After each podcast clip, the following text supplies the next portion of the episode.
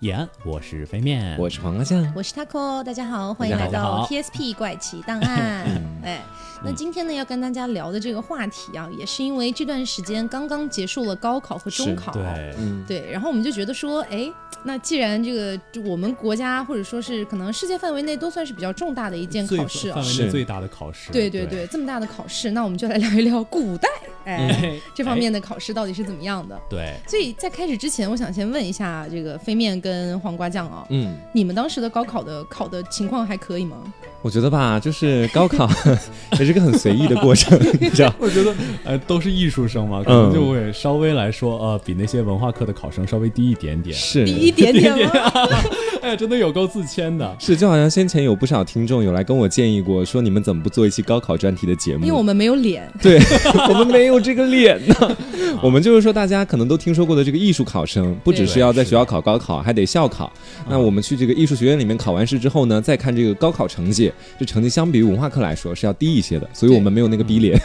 节目里讲这些，我我跟黄瓜酱都是四百多分，对然后呢，飞面是五百多分，是嗯啊说实话，就是当时第一次，就是由于我们要去外面学习那个艺考嘛，嗯，呃呃，就去外面艺考嘛，然后回来之后正好赶到是赶上是我应该赶上一模、嗯嗯啊，对一模的时候心我态一模简直好爆像炸，三百三百 出头，我我一模三百分没有到，两百六十多啊分，对，听你们讲一模，真羡慕你们， 我都没有一模。我当时直接被送到了隔壁县城里面的一家地下培训机构。啊就是说什么是地下培训机构？就是我在学校这边学费照交，但是我爸觉得那边我们那个学校教的不好，你说艺考的是啊吗？呃，不是，是艺考之前学文化课的时哦候哦，就艺考已经考完了，然后给我送到那天，从早上六点学到晚上十二点，就每每天不停的给你上课，不停的给你洗脑，用知识洗那脑你。最后才考四百多，嗯对，差不多。人脑啊子有啊的时候啊钱 笨一点，没有对在那个，我记得在在在我们那儿好像也有，就是在呃学校周围会有一些就是补课班，他们会昼夜不停的开课，就是一直上课，嗯就是你只要想学习就可以去这种感觉。所以无论如何我们考的也不怎么样嘛， 就不管经历了那么多。对，啊，所以总之我对于高考的回忆没有说像大部分文化考生那样，就是好像最后集中冲刺啊什么的是，因为我的心我的心态就是，反正我三百八十分以上我就能上了。对，我急啥呢？ 我愁啥啊呢？那种感觉。是，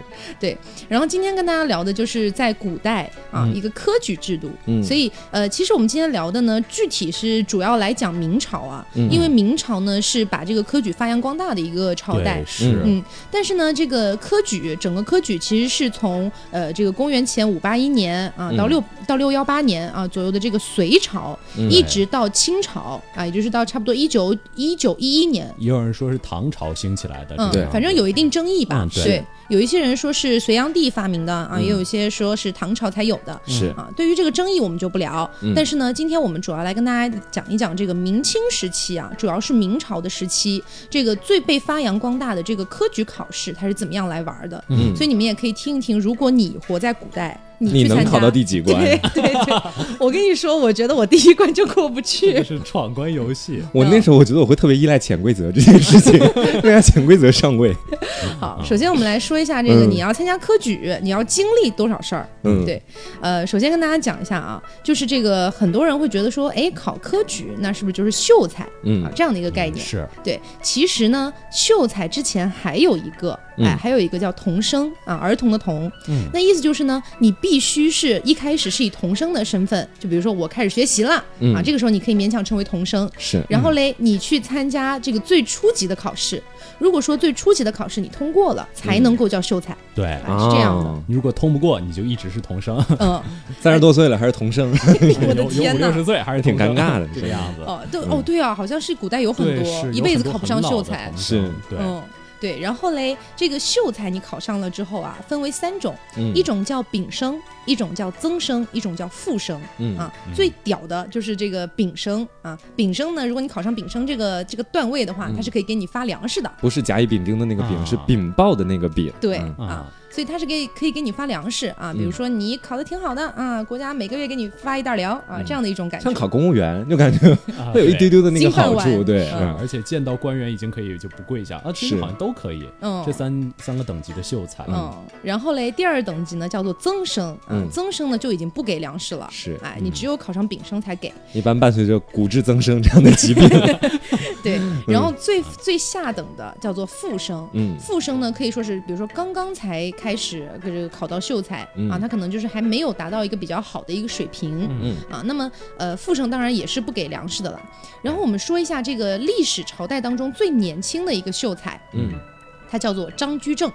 十二岁的时候就考上秀才了。天哪，对，所以但是我们从这个时间节点也可以来观测一下哦，嗯居然要十二岁才能考上秀才，而且是全历史上最年轻的一个。嗯，，所以其实这个秀才也没有那么好考秀。是啊才非常非常难考了，可以说。嗯，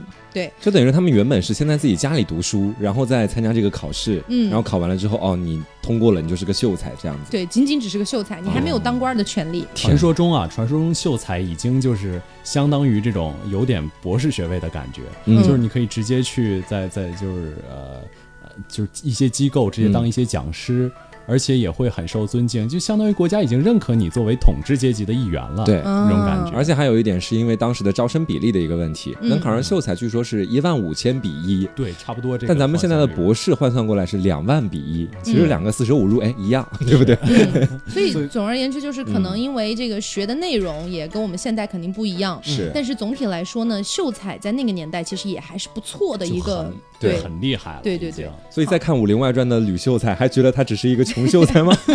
没那么简单嗯、了。好。然嗯后我们考上秀才了之后，接下来我们要去参加乡试，嗯但是这个乡试并不是说你考上秀才立马就能去的，嗯啊，这个乡试呢一般是三年举办一次，三年一度啊，嗯这个样子。所以完全要看你这个时间撞的好不好。哎，嗯比如说我今年考秀才没考上，明年再去考，考上了，结果嗯今年的那个乡试已经结束了，是啊那我就得再等三年了。哦，嗯，就像参加奥运会一样，年华就这么被虚对度了，对其实。 对，这三年要去干嘛嗯呢？是，它不像高考每年都有，它其实还是一个周期性的 东就西还。要对每年都复习，是想想就很辛苦。嗯是，天哪，然后等了三年之后去参加这个乡试，嗯，这个乡试如果说你考上了，那么就叫做举人了。哦哎，嗯就中举了，是这个意对思对吗？对对，范进中举，嗯是疯了。哎 对哎，，其实举人已经很了不起了。嗯是，嗯，那么考上举人之后呢，如果说你考到了举人的第一名，嗯你就被叫做解元啊，啊解就是那个解释的解，嗯对被叫做解元。那么如果是第二名，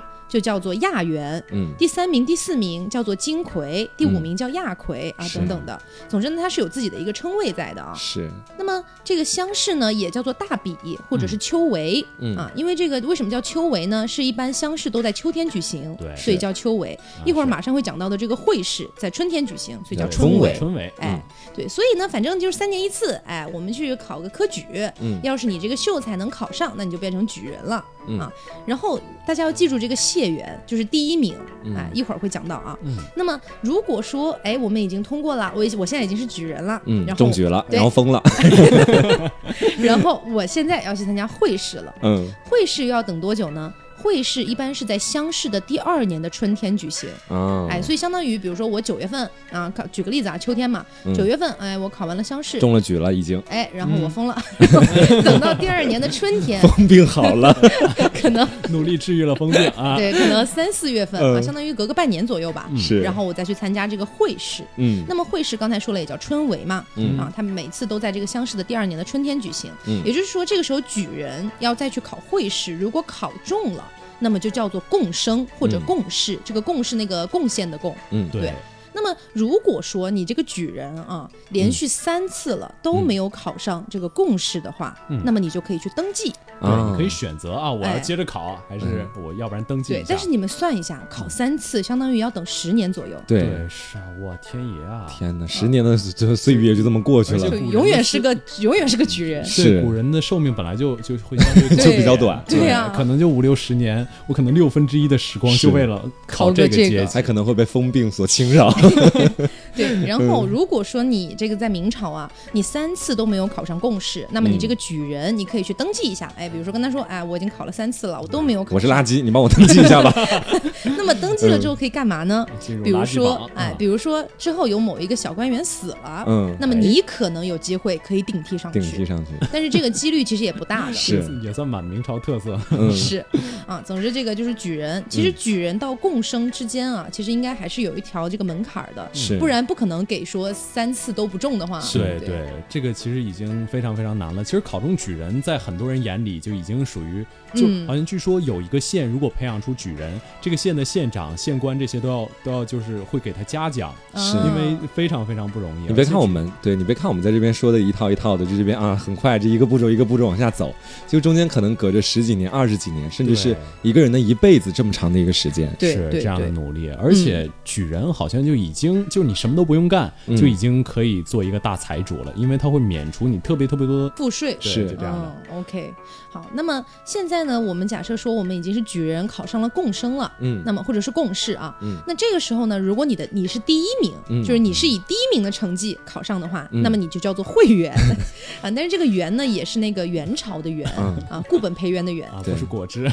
对加入了会员组织，等于是对。那这个时候呢，你就叫做会员，还记得吗？刚才我们说，如果你考上举人的第一名，叫做谢谢元元，嗯，所以谢元。会员，你们有没有想到另外一个元，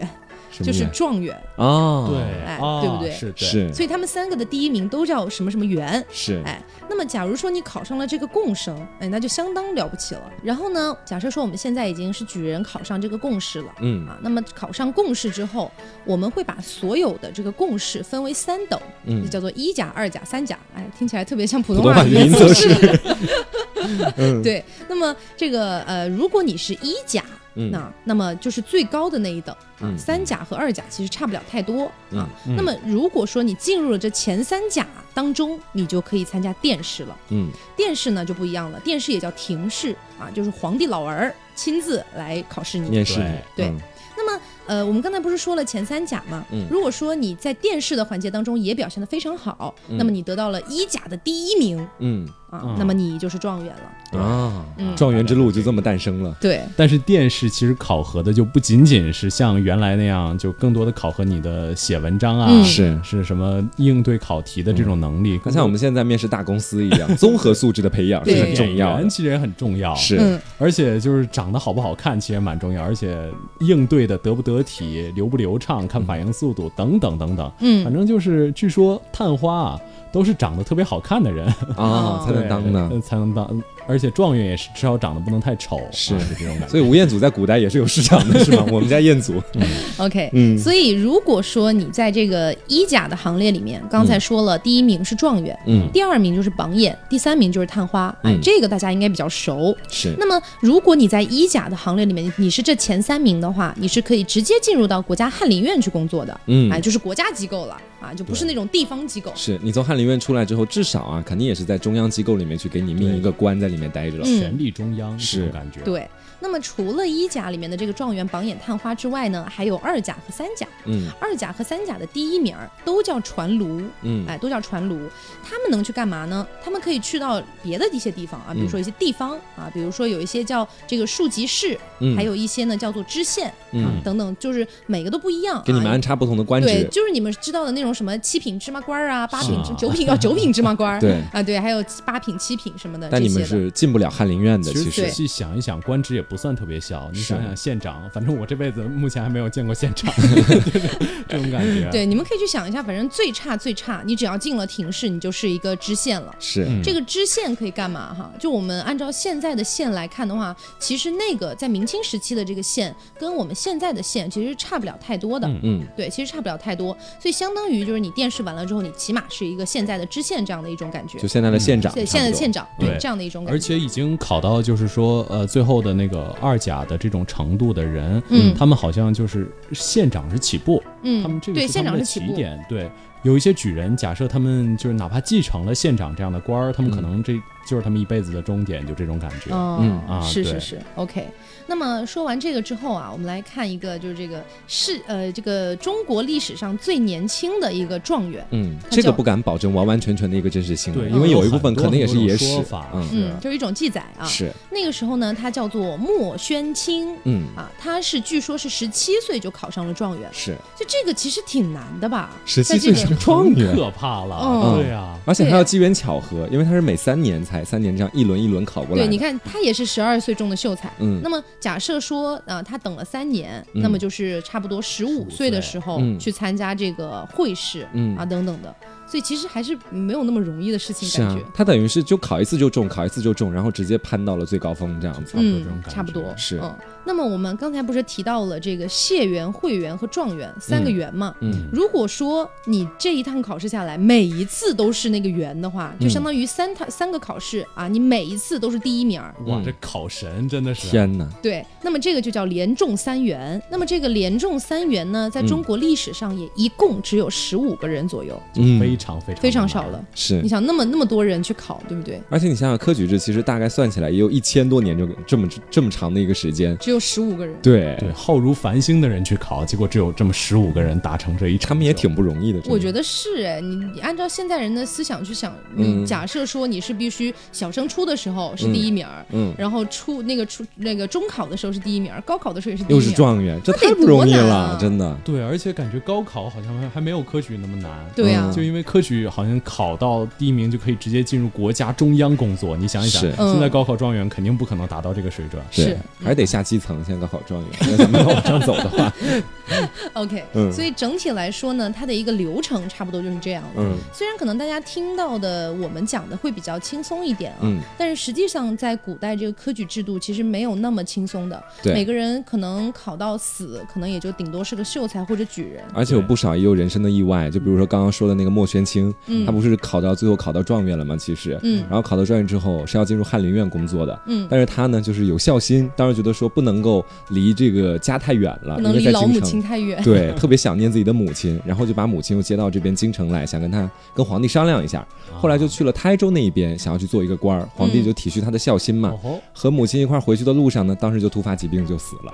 啊，嗯反正是一个很挺可怜的一个人物你，其想实这么年轻的一个状元，是对，真的是啊可以给大家一个数据，就是全国明朝两百七十六年的历史，全国的举人一共只有十一万多人，嗯就相当于每年只有只录取四百多个，嗯，就是大家可以想象一下这个难度，而且这仅仅是第二级难度的举人，再往上就更少更少，就是嗯这个超级超级难，就相当于你高考考到全国前四百名，对。嗯这个非常不容易。而且当大时家其可以实想象一下可能不像现在这样遍地开花，比如说我们这些艺术生，可嗯以说在这 个上面稍微下低一点的那个分数线，是不是？嗯，他们当时可能出路只有一条，就读书。如果想要做官的话，对不对是？而且还不能随便读书，只是哎能读四书五经。对，嗯，限定死了都。对。那既然说到了这个哎真的挺不容易的，嗯嗯，我们就来说一下这个考试环境是怎么样的。嗯听完考其试实环境会觉得他们更不容易。对，因为其实考试环境并不是很好。你说嗯现在、呃，高考、中考大部分集中在夏嗯天嘛，可能有一些条件稍好一点的地方可能会开空调，是那一般的地方至少也会弄个风扇，对不对？嗯 对但其实他们那个时候是根本没有的。他们那个时候在什么地方考试呢？在一个小小的一个小隔间里面嗯。啊，就比如说你你隔壁可能也有一个人，但是你们那隔间长什么样啊？其实你们看了图片之后，觉得很像现在，如果做个不恰当的比喻啊，嗯，像公共厕所的那个一个一个的啊隔对间，对对其实跟那个有点有点相像的，是其实它是一个长五尺、宽嗯四尺、高八尺的一个小隔间，对，相当于长大概一点六米，嗯，个宽大概一点三米，嗯高大概两点六米这样子就是的一个闭隔塞间。的小屋子，就说实话，就是不大好，转身都很难的对那种感觉。对，而且你想象一下，一个考生要在里面待三天，嗯，嗯他就是基本吃喝拉撒都在里面，对，是你想想一米六的地方怎么睡觉？嗯，我觉得可能那个时候的人也不高 吧，就可能缩起来就可以睡了对，说不定是坐着睡觉，第二天起床，哎呀落枕了。啊，是很有可能。嗯、。是那么在这样的一个环境下呢，你去考试是可以带上这个灯或者是书具啊，嗯就比如说那个文房四宝啊等等的。嗯然后每个人会发三支蜡烛。就是你的考场用具了，等于是，那有很多人会问啊，那我想上厕所怎么办呀？嗯那其实有些人他会带夜壶，嗯但是那个夜壶呢，他们也一般不是拿来就是你知道大号的，嗯，哎，就可能是在小号这个样子。是，大号的话，你是可以申请出来去上厕所的，嗯，但是呢，是要在你身上盖一个戳，这个戳戳呢上。了，在卷试纸卷上 上， 啊，卷纸上，在嗯你的卷纸上盖一个戳啊，这个戳俗称为屎戳。对上该戳有点像棉衣什么什么之类的是棉剪。对 简洁明了，就是屎戳，嗯就这样，但是呢，据说那个时候的监考官，因为要要阅卷嘛，嗯所以据说他们是不太爱看到这个这个这个史戳因为“这个东屎”西，哦这个字可能本来就不是特别吉利，晦气 感觉有点儿。可能吧，所嗯这以、个考生屎尿屁比较多，嗯是 去了吧？所以他们，有感觉而且这个我们后面还会讲到，他们也会作弊，嗯所以他们可能会担心说去上了厕所会不会有作弊的可能性，哎，这跟我们现在好像啊！我不说高考，高考不可能存在作弊的可能性的，嗯，那可能是你平常在一个小测验里面，有的时候你也会联系周边班上的哎，同身上学，带着手机，哎去个厕所 一，块 上个厕好想所，上厕所啊！隔间这与种感觉隔间之间传个纸条什么的。哇，你们作弊都这么高级，隔间隔间传纸条是啊我们那边还有就是说，比如说你跟隔壁班一个人约定好了模拟考试的时候，嗯然后一个人去上厕所，先把答案留在那个厕所的那个就啊，便是是是，那个我们纸也筒会的下面，然后你再把那个纸筒拿起来，然后在下面对就能看到那个纸条。可以呀、啊，学会了吗？现在也用不到了呀。我感觉好像从来没有成为这种我作们弊有没有团在体的一份教子坏听众的感觉 啊？还没是有不没要有作弊啊！真的不要作弊，啊因为上了不要大作弊学之后，你就知道每一次考试门口都会挂一张条幅，就可能考只是我们学校吧。哦。如果你们，那我们也给其他学校知会一下。嗯对啊就你如果考得不好呢，可以再考；但是你如果考试还作有弊，机会，对，考试作弊取消学位啊！ 我跟你们讲直，至入嗯刑直至入 刑。对作弊不好的，对，真的虽然我们教了大家很多作弊的方法，但是希望你们不要用这种感觉。对，总之呢，他们是在这样的一个环境里面去考试。嗯那么考的内容又是什么呢？我们刚才已经说了对，你学学习虽然你要读书，但是你只能读四书五经是啊，所以四书就是这个《孟子》《论语》《中庸》《大学》啊，五经呢就是《诗书礼易春秋》啊，嗯所以啊，包括后面还会出现一些程朱理学啊等等的，嗯你只能学这些东西啊。那么具体要怎么考也蛮有意思的，就是在四书里面啊，这个监考官出题嘛，他们会嗯出题，会选四书里面的啊一些这个句子啊等等的，然后出三篇文章，嗯，让你来剖析那些句子，对，然后呢，嗯你要去写那三篇文章。嗯哎，那么还有一个事情呢，就是五经里面你要选一个经、嗯啊，然后去答那个经对应的题，也是是出的题。然后这个题呢，你要写四篇文章，嗯，对，他会根据这个经出四道题目，相当于对你一共要写七篇文章。对，而且其实古代人当时在选择五经的时候啊，嗯他们我们刚刚不是说选择其中一经嘛，嗯他们其实，在刚读书的时候，其实就已经决定好了，我要专攻某一经，对然后等到考试的时候呢，我就专门选择这一经，然后来考这样子。对，就可能是小时候在看《诗书礼易春秋》啊，现在现在都大嗯喜概欢，诗，但是他肯定不可能只读那一本，嗯就肯定是都得稍微通读一下，是然后再可能慢慢的选择其中一本来专攻。我对觉得会有点像我们的文理分科，哎，有点这种感嗯觉，是有一点是选择自己喜欢的嘛，其实就是。是，嗯，好，然后嘞，呃，这个他们要写七篇文章，然后这七篇文章不是你想象的八百字那么简单，嗯，他们是要写非常长的一个文章去论述，或者说讲述自己的一些理解啊，这等等的。可不是然后高考作文啊。对，这写完七篇文章之后的那一个，那你它不是一张纸哦，它会一个本儿，嗯，写完之后像一本小书一样，然后交上去。对，写了一本小说交上去了。对而且这个时候还要用就是八股的形式。对具体八股的形式呢，有非常非常非常多的讲究，在这儿我们就不跟大家赘赘述了。嗯大家如果感兴趣，可以自己搜一下。反正就是，不仅要用八股，而且还要非常对称、非常对仗、非常骈文，就是既要有文采，又要你有自己一定的这种论述，反正就是非常非常非常难。对，就等于是考试的时候，不只给你限定了我们考的这个范围是什么，同时还就是限定了你必须要用什么样的方式来做表达对，来写这个样子。不过这件而事情是主要集中在明明清时期了啊，嗯因为明清时期这个程朱理学大盛嘛，所以基本上都是这个八股文的形式去写。嗯但是在其实，在唐宋时期，你知道那个时候诗词歌赋比较兴盛，嗯所以那个时候你也是可以写诗词歌赋的。且，嗯啊，所以那个时候相当于，比如说我们考科举就考诗词歌赋，嗯所以当然就是这个唐诗宋词这么兴盛是有原因的，是，嗯其实包括到现在也有不少人在批判当时的时候，就是单用这个八股文来写文章的话，嗯其实，在一定程度上限制了当时不少学者的一个思维和自己的这个感情的对其抒实发这。么一对想，感觉明清的那个文学的造诣的确是没有这个这个唐宋这些对高。对，对，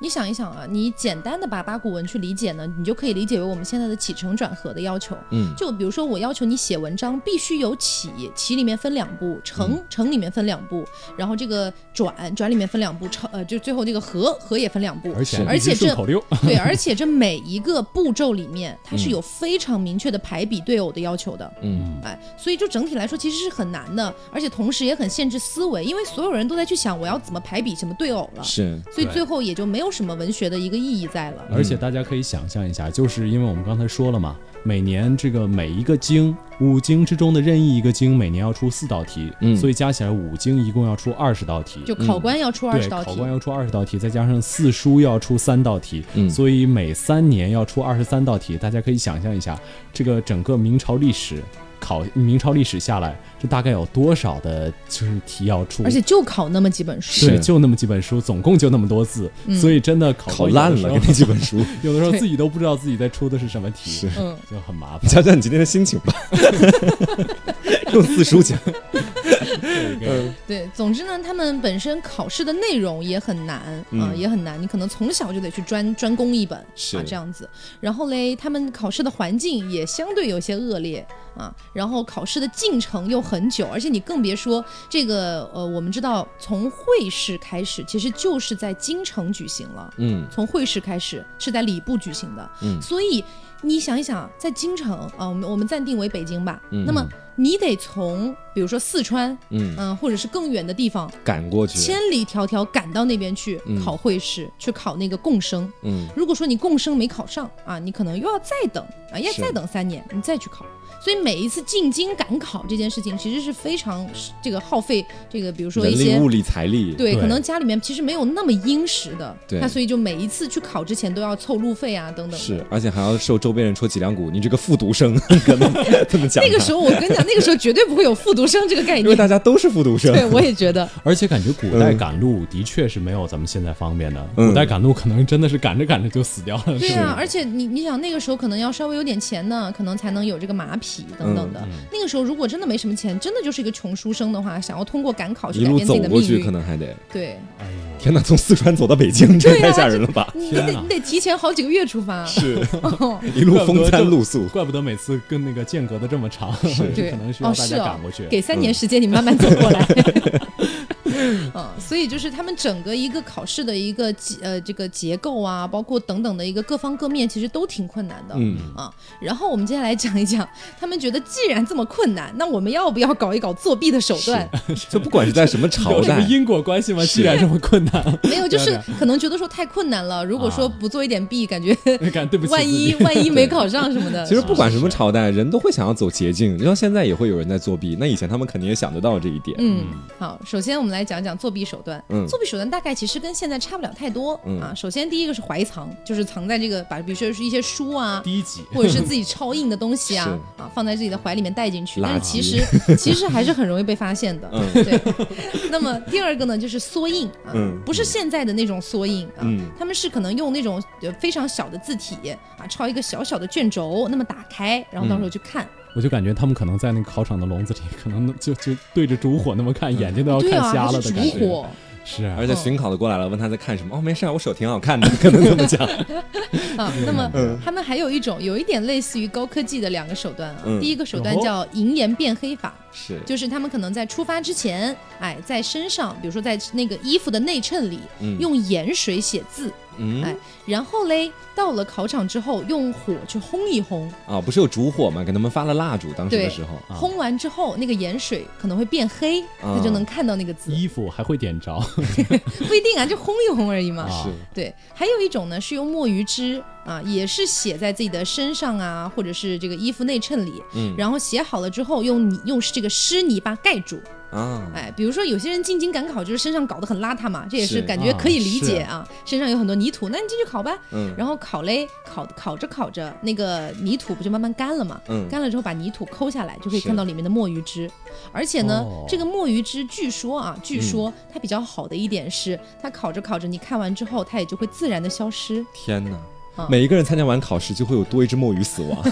很多汁吧。呃然后还有一种呢，就是可能有一点这个武侠小说的感觉了，啊嗯飞鸽传书。啊哎，这个是真的。我们刚才不是说了，他们可以出来上厕所吗？是他们可能就会在上厕所的时候啊，或者说是考试的夜间，比如说嗯大大家都在睡觉了，这时候突然哎召唤自己的鸽扑子棱扑过来棱，扑棱是扑棱扑棱扑棱就过来对，了。过来之后呢，他悄悄地把所有的试题抄在抄在一个纸上，嗯，然后让鸽子带回去给家里人，家里人再去找那种很会写文章的那种大大处啊。嗯然后大处来帮他写，是写完了之后，或者或者是一些要点等等的，嗯再写在纸上，再让飞鸽传回来。啊，那他是在厕所里面再把那个东西记下来，然后再回考不场。一定是厕所。嗯啊、，他们可能会提前就培养过，就很久很久以前就培养那个飞鸽传书的那个技能，是因为你们要知道，古代的鸽子不是不是你跟他说宝贝，你去一下哪 里哪里，他就去了。就不是靠许愿可以成功的。对，这鸽子是你得培养的，就是是它只它基本上只能跑指定路线。嗯啊，所以你得提前很久就去培养那个鸽子，从那个考场飞到家里，再是从家里飞回考场这件事情。但是就是说，飞哥他们不是拿到纸条了吗？拿到纸条之后，然后他们是在厕所把那东西记完，然后把纸条扔掉，不不不而带回考场。不一定是课，不一定是厕所，也可能是夜间的晚上，啊。那他们拿到纸条之后怎么处理呢？就嗯就抄呗，就写呗不。会有人发现吗？你就们就烧掉嘛，有烛火呢，怕什么？哦 或者这样吃掉，小燕子 一样。感觉没有烛火的话，他们作弊成功率会小很多。是对唯一的道具现没有场。烛火怎么看得见？没有嗯办法。对，还有一种办法是马桶，嗯利用 马桶。这就是听起来就很恶心。对他们不是可以自己带夜壶吗？嗯，然后呢，他们会把那个夜壶做成中空的结构，是哎，就是一种可以你可以把什么东西拿出来，嗯哎，拿出来之后里面是中空的，中空的里面可以塞很多纸，里面可能还提前装一点什么什么各种各样的液体，让大家不想去对检查。哎，你说是这个造纸术 也是怪造纸术，你说要是一直都是古代都是那种竹简，塞个屁，对不嗯 对？是，但他们自己制作就写题的成本可能也高了，因为可能在竹简上写字啊什么的，嗯是要刻是吗？当时的时候呃，刻不竹简不一还是定写竹写简也可以墨。啊就，可以墨嗯墨就可以。对嗯是所以呢，为了应对，当然那个时候还有很多替考的啊，嗯呃，就比如说这个温庭筠就很爱替别人替对，考据说啊，这个是野史啊，野史野就是据史，说有一次，他好像嗯、呃就大家都在看着他，但是他还是替了八个人考 试， 就不知道是怎么做到的啊。当然，这个野史大家可以信可以不信。是啊嗯，所以为了防止啊嗯这么多人就是去作弊，那么当然了，也是有这个防作弊手段的。是对道高一尺，魔高一丈啊！啊，魔高一尺，道高一丈， 对 不起。 所以他们，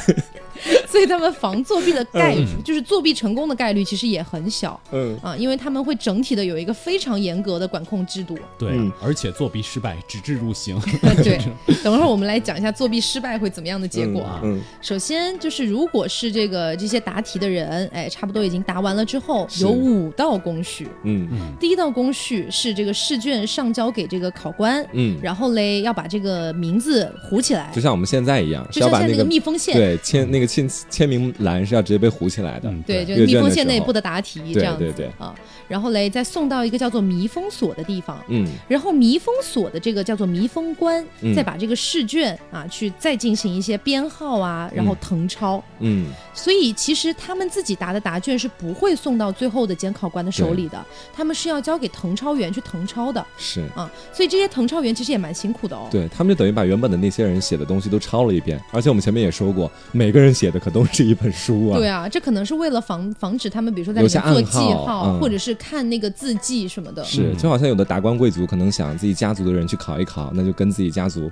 要考的人说，哎，你到时候就用这个笔记，你的对那个笔记我记一下，或者你留个什么暗号什么的。嗯那这个誊写可能就是为了预防这种情况的发生。嗯啊，这个誊写万一哪哪次心情比较不太好， 万一哪次写的比较草，那可能这个考官也就考生也就比较比较不幸运。我觉得应该对会选字迹比较优秀的人誊 写。至少比较稳定，我感觉是啊，对。然后誊写完了之后，再交给这个校对所嗯，啊，到时候还要再校对一遍，就是看看你有没有、有没有给人家抄错啊。是人家万一写的是好的，你给写成坏的也了。怕这个誊抄官作弊了，其实嗯也是。对嗯，好，那么这个再校对一遍，校校对了之后呢，再交给这个收掌所去嗯收藏起来，嗯那么就可以开始这个改卷了。嗯啊，所以就是相当于最后的一个步骤呢，是交给这个收掌所，收掌所再统一交给主这个考官，然后去评阅。嗯所以呢，呃，这个考官看的这个试卷其实也是经过誊抄，然后再经过校对，嗯啊，然后最后被统一的再等交等到他们等手等一里。系列手段，对反复处理，就是怕你作弊。而且他后面还说到要收藏，那也就意味着说，如果后面查出来你作弊或者什么的，是不是或者看成笔记什么的，会会不会像咱们现在考试一样，就是说在那调个监控那样吗， 对对调监控就是再复盘一遍这样。后面我们会讲到有嗯一件事情真的很恐怖的被 复是，盘了，而且我是记得考官好像也有条件的，是据说是嗯只有外省的才可以去做，对吧？对，就是不可以是本省的，而且要是就是已经考到那个进士的一甲或者二甲，还有三甲这种水准的，才可以去做考考官这种水平，嗯，而且呢，其实我们刚刚说了，除了这个在批卷方面的这个防作弊手段啊，嗯还有一件事就是，其实这个监考官他不是一个人去改你的卷子，嗯是非常多的这个监考官一起来，比如说三四个人一起看，嗯然后嘞，这个考生的实际水平不是也不是一个人说了算的，是三四个人可能要一起讨论一下，哎，这个考生，到底怎么样呢？哎，他到底怎么样呢？嗯对等等的，我还这样挺子喜。欢的。是啊就我觉得不是很好，我觉得不行，啊我觉得可以。他没有完美的体现存天理灭人欲这一 点。而且在当时的其实里面有很多试卷，因为我们前面也说是写文章嘛，嗯那写文章可能就是一千个人有一千个哈姆雷特了，，对那每个人他没有一个客观的答案，对所以说每个人的看法也不一样。当时的试卷，嗯，嗯也存在一个横向对比的一个情况，嗯就比如说这个人的考卷拿过来，四五个考官还是要就是跟其他人的这个把试卷交上来的那些一起人对比对比一下，其实现在应该比也出优劣相对比了，啊是。就据说面试的时候，你前面的人特别优秀，你的分数就会被压低很多。对，然后你出来之后就要给前面的人制造一点意 外，把他弄下毒。呃，嗯，所以总而言之呢，他们是有非常多的这个在阅卷方面的一个考量的。嗯而且呢，我觉得哈，在当时肯定也是有巡查的人的，嗯所以其实没有那么容易，真的很好的作弊了。所以是不知道温庭筠到底怎么实现的。魔术师，用魔法，嗯所以呢，我们来说一下，就是如果说你作弊失败了，嗯，被发现了，你会怎么样遭到一个什么样的结果温？庭筠还活着，真是个奇 迹。还跟于呃那谦个时候还活于着谦基是吗？当时的时候，对，是这样的。嗯如其实普遍来说啊，大部分的这个作弊被发现之后呢，都是被发配的，嗯比如说发配边疆啊，宁古塔、啊 发配宁 古塔，还珠格皇格上， 臣妾的父亲已经 对 之类的。可能发配雷峰塔，那如果说你本身已经是官员了，嗯比如说你本身已经是官员，你想要去考到更高的，也是可以去考的嘛。嗯但是如果你一旦作弊被发现，你官职就没有了，直接是被贬为庶民，哎啊，这么惨的，啊嗯，就等于说你前面考的都白考啦。是，那有一件事情是在顺治帝的时候发生的。嗯顺治爷呢是这个大清朝的第一位开国皇帝嘛，嗯啊，首位皇帝。那这个首位皇帝呢，他有一次，我觉得可能也是有点想杀鸡儆猴的意思吧。嗯总而言之，他当时呢，啊、发现了一件这个监考官和考生一起作弊的事情。啊，啊，啊欺负我们大清， 岂能有此种事情发生？此种事情是什么？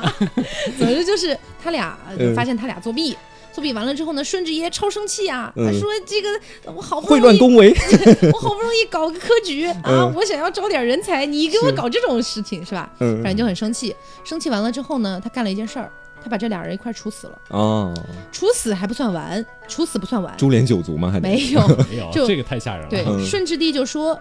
你们这一批考试通过的人全部重考，这个比较刚啊，啊如是全人部权重考。然后如果说，如果说我发现里面其实有本身已经过了的，嗯但是重考发现其实根本不是那么回事儿的，嗯，一样的也是要处罚的。天哪！嗯，这不就跟咱们前段时间那个论文查出来造假，然后所有的接下来都得重查论文都那个改事天儿？年是多少多少人恨 他呀？ 是嗯，呃，所以整体来说呢，在古代的一个科举制度大概就是这个样子的。是，嗯啊，我觉得听起来其实，呃，跟现在的高考有那么一点点相似，但其实还是要难上很多对，的感。是觉比高考的稍微难一点，而且现在咱们基本是全民都可以接受教育。嗯在那个古代的时候，你基本你安心读书就就已经处于这种有点地主阶级，是就至少剥削别人。是对我自己在学政 治，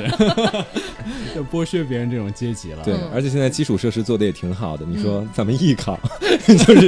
想到一个想到哪儿去校考，哎就是哦坐高铁、坐飞机就过去了。啊他们是当时去京城考试，不是还得走过去，有点钱的还得坐马车过去吗这以前要是有艺考，那简直了。 我们真的完 蛋了，真的。那我们当时如果是校考还得走路的话，我还得是从四川走到浙浙江哦我，还得从安徽走到杭州。你那个比较 近啊，我太远了吧？我可能要从东北长白山走过来，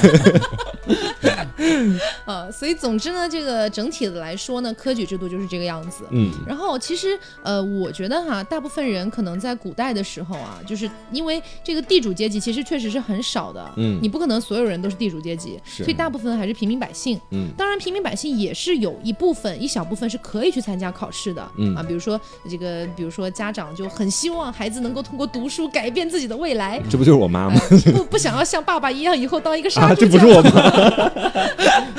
就等等的啦、嗯啊，所以呢，可能还是会这个努力的赚钱啊，等等的送孩子去考试。是啊，万般皆下品，唯有读书高嘛。是嗯不过那个时候，说实话，平民读得起书的人还真的不是很不多了，不多了，就少更部多的分。嗯就是整个在田里就可能干一辈子这个样子，不能靠知识改变自己的命运。哎，不过如果你们当时在那个朝代，你们会选择读书吗？我我如果是大家闺秀的话，你是落魄那 个我是落魄 的，落魄是吧家族哦的，对，嗯。落女孩子本来就不太女孩子不可以能哦不能在闺中对是对，但如果你是男儿郎可呢？能还要裹小脚。嗯男儿郎家里很穷是吗？嗯，那就算了，陪爸爸杀 猪吧。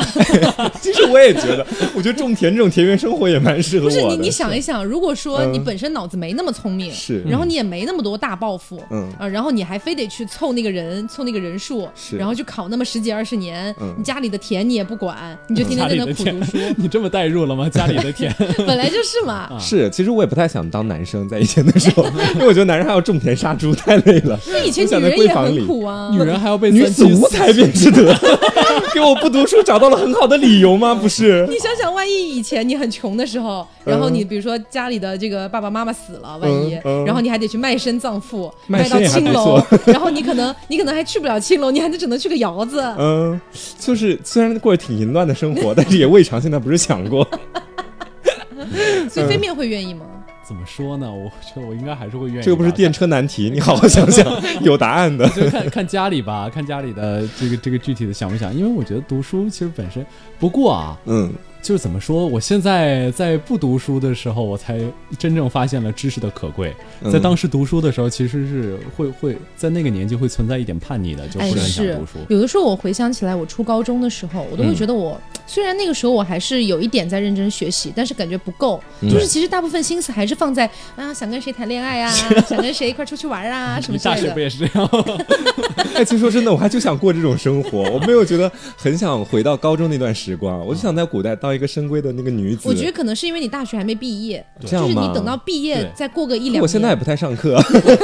就是就是因到为时你候没回毕想业，起所以你来，才不想上课。这样子对是吗因？为我当时毕业的时候，包括我在整个大学期间，我也没觉得我虚度感觉光我阴啊，自由了，我觉得我挺好的呀，这对个啊知识有什么好学的？是，但是直到我毕了业之后，然后有的时候，就就可能对于很多年纪比较小的朋友听起来，他们可能会可能会觉得你呃又臭又长的老生就很矫常谈情。。是，但是你真的到时候回想起以前的那些时光，你可能不会觉得当时的班上有多么的可爱啊，或怎么样，但是你一定会觉得当时想如念嗯果知识的味多道。学点东西就好了。是嗯，但包现在能括用得到是吗？对对，包括其实我觉得初中、高中的呃这些知识，其实如果你真的全心投入的话，这话虽然说着有一点点教育意味说儿教是，吗对嗯，但是其实真的蛮有意思的。对，是就是你如果一直呃，如果你真的知识高考，这可能是相对比较公平的这种阶级晋升的手段了，嗯，嗯，只能说是这么这么说了他。把问题说的好现 实，阶级晋升本来就是啊，是这样子对的啊，嗯，对，而且相较于古代这种，就是你一年招不了几个人的，嗯咱们现在的高考可以说已经是很不已错经了，非常疯狂扩招对，了。真的能改变自己的命运。作为一个在学校里的人，还是想当大家闺秀。其实，其实我说真的啊，嗯就在我小时候看到过很多人的那种说法嘛，就说呃，读书也不一定是唯一的出路。是，这句话我认可，不是唯一的出路对，但是是大部分人的出路。对嗯，对我举个例子啊，比如说，呃，有一些同学，我现在没有在说教的意思，就完全是我自己的感悟而已哦。嗯就比如说，呃，我初高中的时候，有些同学可能也是不太认真学习嘛，嗯然后也没有像我一样拥有天资聪聪颖的这样一 个，你知道天生丽就质是这样的感艺术觉，生哎，可以考艺 术，他们可能也没有这个条件，嗯然后也就浑浑噩噩的啊，嗯可能考了一个一般般的一个大学，嗯啊，，或过者着是一般般的生活。，对，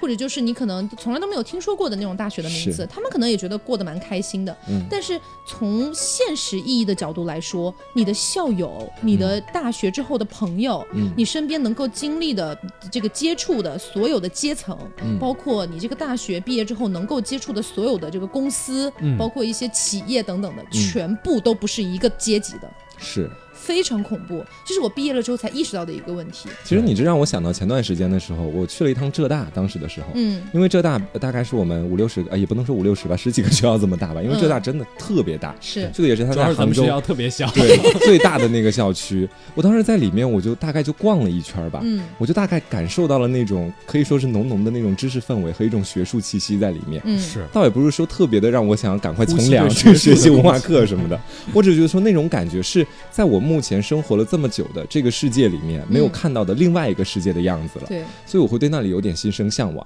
就他刚刚说到这个圈层不一样，确实不一样。我以后可能认识的是某个明星、某个网红，可能是这 样 你做梦，但是他们可你唯一能能认认识识的网红就是我。的，我自己也是网 红，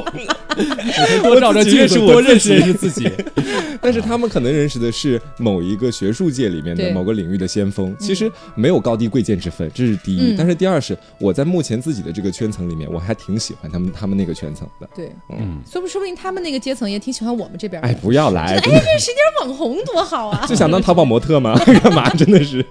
因为说实话，确实是，嗯，就比如说我，呃，我这个，我前几天不是回重庆了嘛，嗯然后我没有见我之前的一些同学，因为大家也都忙，嗯但是我听说了一些我之前同学的事情， 嗯我才知道，那个时候我才知道，其实我们国家的本科率其实并不高，对嗯，大概好像只有百分之二十六、二十七这个对样子。是。然后我的可以大部说嗯分对我的大部分的同学，而且当时我们那学校都还是重庆的重点中的重点了，嗯所以我就很惊讶于，我其实很多同学都去了专科，我当然没有瞧不起专科的意思，我嗯强调一下哦，我只是我自己的学识太浅薄，嗯我不知道这件事情，所以我知道这件事情其实之后我蛮惊讶的，嗯然后我就问询了一下我这些朋友之后的一个这个，比如说毕人了生规业。划是哎，吗毕？了业之后他们去干嘛了呀之类的？问问问了一下，就是比如说这个网上问了一下，嗯然后呢，大部分的同学呢，就可能是在一些小企业里面做一个文员，嗯啊，或者是在这个咖啡厅里面当一个咖啡的这个呃调调咖师，就啊呃咖对啡师，对嗯咖啡师之类的，啊这也算有一门手艺的。对，当然没没有没有任何不好，这是你自己的选择嘛。是播音也啊只是门是手艺嘛？对，其只实是我们要说的就是这些工作确实在收入的天花板来说是非常低的嘛，嗯，对不对？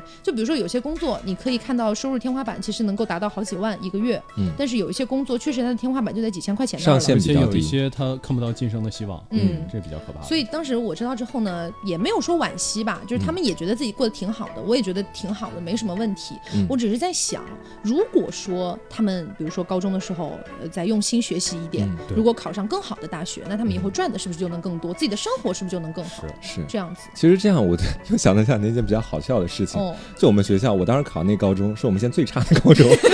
但是呢，这也是为什么我后来要到外地去做那个地下培训室的这样的一个初衷，因为我们学校太烂了。嗯，然后每年高考之后，你们的高中不知道会不会发那种喜报？我、哦哇，我们高中因为是重庆重点中的重点，嗯所以。呃，只有清华、北大、复旦可以登是上我们的那个红榜，啊剩下的所有学校都不行。是，那我来跟你说说我们学校的喜报吧。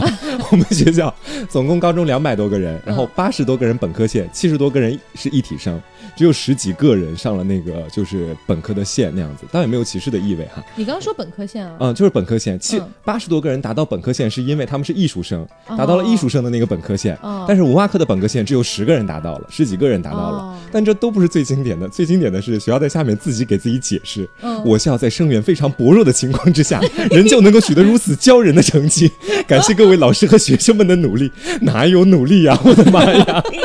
我自己在学校待过，我还不知道你们努力没努力吗？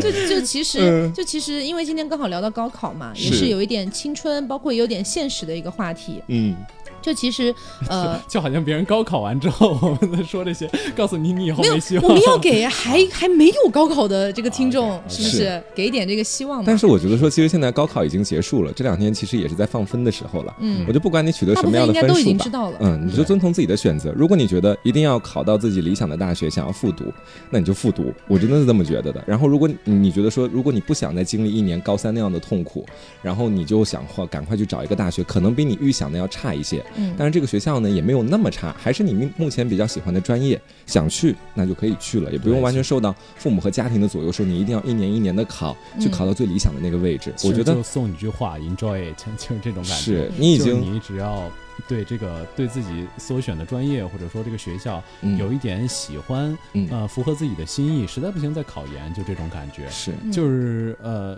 不要让自己做不开，呃让自己不开心的事情。嗯嗯，其实我是觉得，就是大部分的考生应该都是知已经知道了成绩了嗯嘛。中考我们就不说了，中考其实还没有高考那么决定人生嘛。嗯对就高考的考生，如果说你们考完这道成绩，那觉得说可能不是你理想的，然后嗯你可能去的学校也不是你喜欢的。嗯那如果说你对自己的未来的人生目标，希望他能够过得好的话，嗯那我觉得复读没有关系。是那如果说你觉得，哎，其实我对自己的人生要求也就还行对就我可过以得了，快乐就行哎，你我可能每天是以这个为标每天开准。开心心的啊，对然后我也不需要赚那么大的钱或者怎么的。我很喜欢这我一嗯每点，天满足嗯这样子的一个生活的一个一个状态的话，那我觉得不搞不不不不不复读也是没有问题的。对，嗯，就怎么样的人生，你们大概到高三也快要成年，或者有的出生的比较早的已经成年了，嗯，你得该为自己的人生或者给自己的选择负上一点责任在里面。嗯最后还是说回我刚才那个话题，就是呃，对一些可能比较年轻的听我们这个节目的朋友，嗯嗯、在那个时候，其实我个人是这，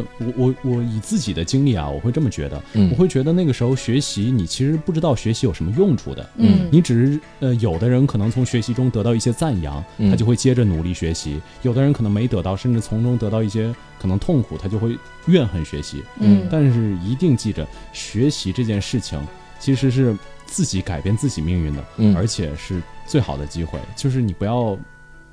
不要因为别人对你的态度而改变了你自己对学习的态度，嗯就这种感觉。还有一点要提醒的就是，其实我们以前也接收过一些听众的消息，一些一体生的消息，说，哎呀，你们在杭州呀，你们在某某学校，那我也要来考这样子。嗯其实我觉得说自己的决定自己负责就好。你再喜欢飞面，他会跟你组成家庭 吗？可能不会，所以对不 对？没有什你么啊说用的像的。我，啊你说的像我是个不婚主义者一样，不至于了。就为了追飞面来杭州，不至于。我跟你们说，自己喜欢最好，真的。嗯嗯就是我觉得大家选专业肯定是也要也要看这个现实层面的一定的东西，是但是你喜欢是真的也很重要。对嗯嗯，不要全去看这个金钱方面的。嗯比如说，你觉得哎，学会计好像挺赚钱的，哎，学是金融挺赚钱的，学法律挺赚钱 的，那发现这自己特别讨厌数字，嗯那就完蛋了对真的完蛋了，真的完蛋！大学你四可年能这整个辈子你就痛感受苦不到快乐了。如果你大学四年忍了下来，而且觉得自己以后可能会在某个时候转性，嗯转成热爱会计这种感觉嗯，那你真的有可能会在选，就是当初当初为什么做这个选择，这这种悔恨中过一辈子。后悔到死。是而且你要知道，大学转专业是非常难的事情，对，所以就是呃，刚好大家也刚好查了分嘛，也可嗯能还没有到报志愿，我不知道啊，可嗯能有些地区报了，有些地区没有。等等我的，我的建议是报志愿。其实，如果你在几个学校之间纠结的话，我觉得选城市比选学校要重要一点。嗯重要对非于常文真科的来说是这个样子，一定是这样的理科嗯的话，我觉得还是选学校最重要。啊啊、OK，总之就是，如果你是文科生或者说嗯艺术生，我还是建议你们去选择城市，啊、是因为城市对于文科和艺术来说，未来发展是非常重要的。对，那如果你是理科，你可能是这个，比如说一些思维或者技术更重要的是嗯一个行业的话，那肯定是选学校更重要。对，对看排名，嗯因为文科就像我们学艺术什么的，其实有的时候不单单是在学校里面有这些很多实践的机会，嗯，你去大城市里面，其实社会给予你的实践机会和帮助，相反来说，有的时候也是很多的。对对嗯对，对，艺术其实蛮需要历练的。学校里真正教会的只有那些技巧，嗯对比真如嗯正实际上能不能做好，还是得看历练。比如但说是，比如说你在一个三四线城市，是你能去实习的机会也就是三四线的电台。嗯，那你在一个一二线城市，你搞不好就可以去央视或者说是非常好的那种省市级媒体，对，就条件都完全不一样。是，但是你也别就那么纠结，不就就是是在这几个学校都大差不差，差不了太多，啊或者两对学校对对差 对特别多的话，哎而且你只填这两个学校，那我觉得说你选三四线的那个非常好的学校，也比可选以一二线的那个很次的学校要好很多。嗯嗯嗯，是啊，好我所们以几个老年人一聊这个就真的是。忍不住说了哦有很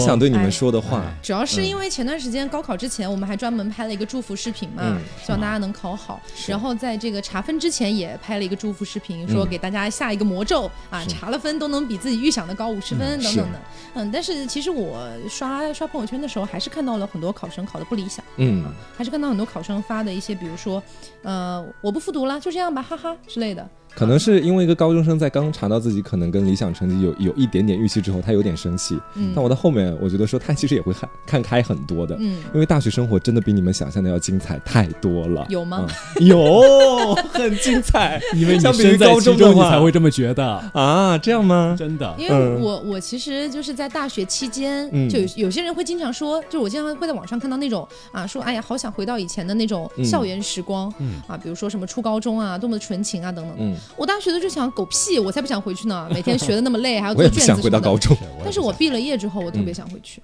我毕了业之后会很想回到大学，我不想回到大学，我想回到高中。就是我我会觉得我会觉得我有一点遗憾，嗯因为我觉得我高中没有好好的学习，是然后考的学校虽然我觉得还可以啦，但是没有没有觉得说是非常非常好的学校，嗯，就我觉得还是有一点落差就感在那有里，一点点对不起自己。嗯，对，他已经走到这一步了，我们都就这样吧， 箭在弦上了，不得不发，没关 系，你们是希望的，对不对，听众们？啊对，特别是还没有到高考的同学，我觉嗯是得抓紧吧，嗯。对，加油！嗯，那今天节目就是这样啦。嗯然后嘞，希望大家这个考试的成绩都很好，嗯也可以去到自己想去的地方。考对的自己没有那么好的，也不要灰心，相信自己，在未来一定会绽放出更多的光彩。嗯，嗯对，嗯，我是肥面，我是黄瓜酱，哦我是 taco，我们下期节目再见喽，拜拜拜拜。